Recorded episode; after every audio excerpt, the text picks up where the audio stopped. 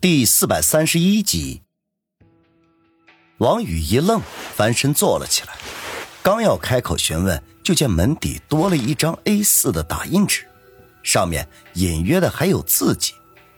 他忙跳下床，在床头的柜子上拿了一个薯片的包装袋，走到门前，将包装袋套在手上，小心翼翼的将那张纸拿了起来。常青山之前交代过。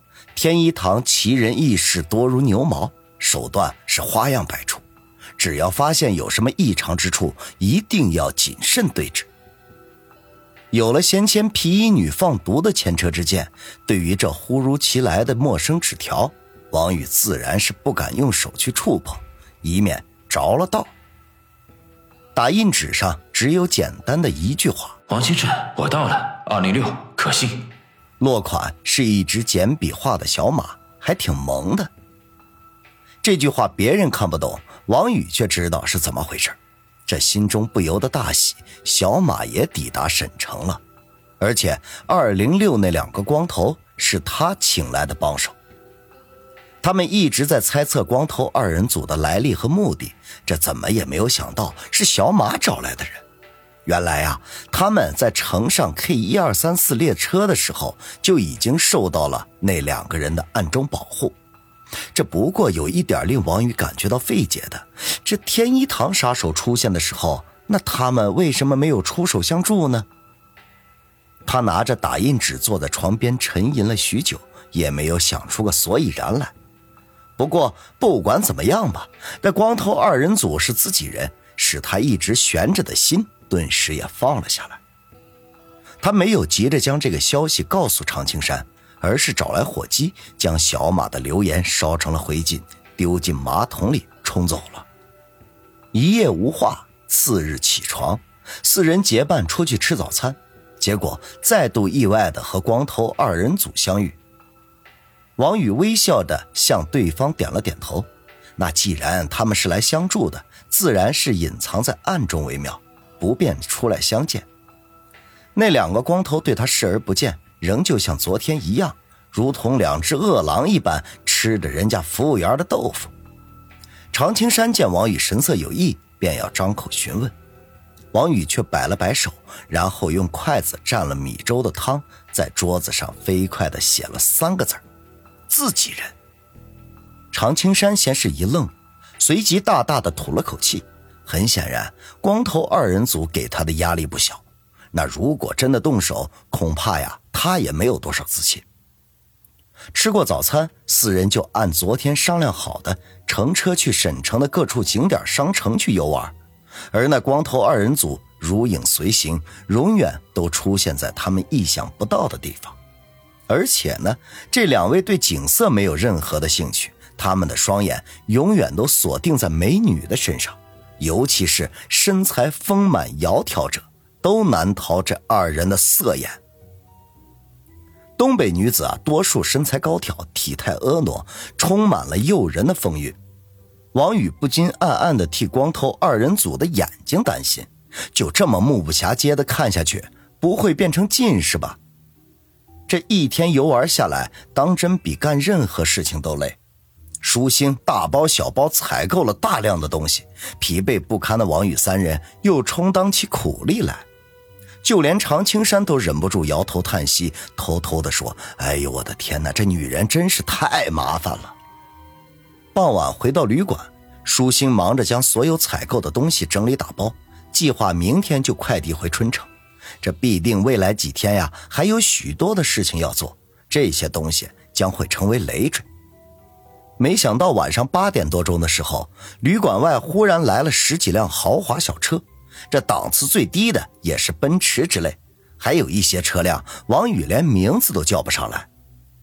听到车声的时候，王宇几人就到窗前观看，不约而同的猜想，不会是省城道上的人来找旅店老板的麻烦吧？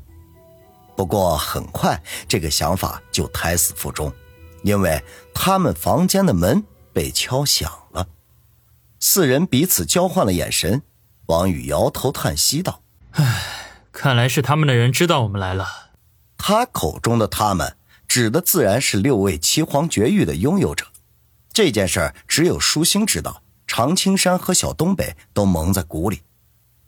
听王宇这么说，舒心脸上立刻涌现出兴奋之色来，似乎很期待见到这些神秘的人物。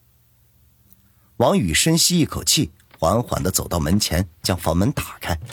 还不等说话，一个肥大的身影就扑了进来，一把将他抱住，哈哈大笑道：“哈哈哈哈哈！王兄弟，你也忒不把哥哥当自己人了啊！这提前到了也不知道打声招呼，还住了这么一个廉价的旅馆啊！”常青山见有人冲了进来。眨眼间就闪到了王宇身边，手中寒光一闪，一把雪亮的匕首就抵在了来人的后心上。王宇吓了一跳，连忙摆手说道：“排长，住手！自己人！”冲进来抱住他的人不是别人，正是七皇绝域拥有者之一居北方居胖子。他身后还跟着五六个戴着墨镜的黑西服。将有人想要对鞠胖子出手，都不约而同的伸手入怀。可惜呀，他们的动作实在是太慢了。等反应过来的时候，常青山都已经收刀站在一边了。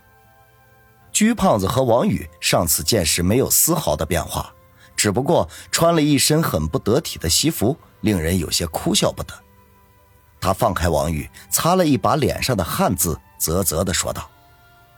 哈哈哈，哎呀，王兄弟，幸亏你刚才喊得及时啊，要不然你的手下那肯定是白刀子进去，红刀子出来了。哎，真没想到啊，你身边居然还有这样厉害的人物啊！说着，他还不忘赞许的看了看常青山。常青山不动声色，心中却在暗暗吃惊。他的匕首都抵在了居胖子的背心上，可是对方居然没有丝毫的反应，这到底是无知无觉呀，还是根本不在乎生死呢？亦或者是有着泰山崩于前的冷静？他更加倾向于后者。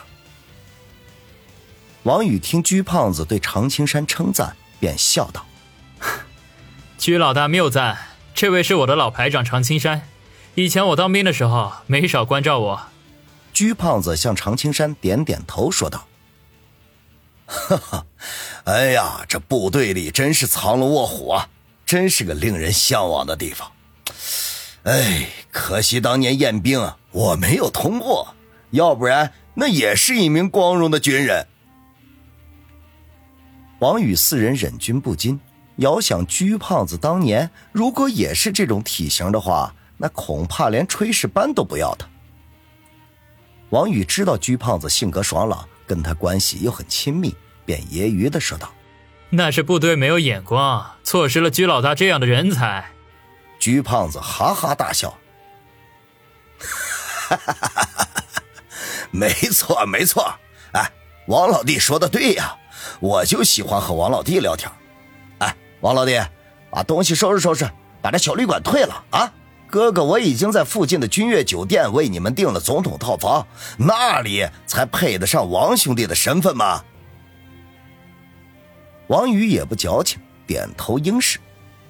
等他们收拾妥当，和鞠胖子一起出来的时候，恰巧看见从房间里走出来的光头二人组。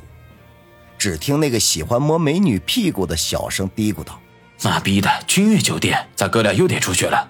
这趟买卖，别到时候亏了老本。”王宇微微一笑，知道光头二人组怕是也要跟着他们搬去君悦酒店了。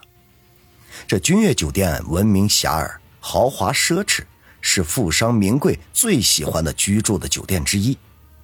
王宇在春城常住的黄金海岸大酒店与之相比的话，那根本就不值一提。居胖子在二十一楼为王宇四人订了两套总统套房。里面的设施一应俱全，令王宇大开眼界。这安顿好之后，居胖子又在二十五楼的餐厅订了一桌丰盛的晚餐，为王宇接风洗尘。作陪的除了他本人之外，还有一个叫做简诺的青年，斯斯文文，穿着笔挺的白色西装，戴着金丝边框眼镜，谈吐文雅有度，令人很有好感。依照居胖子的介绍。简诺是他最得力的助手，平日里他的生意全部由此人打理，自然他所指的生意黑白两道皆有。这使王宇对简诺更加另眼相看。这年纪轻轻有此能力的人，举国上下那也是屈指可数的。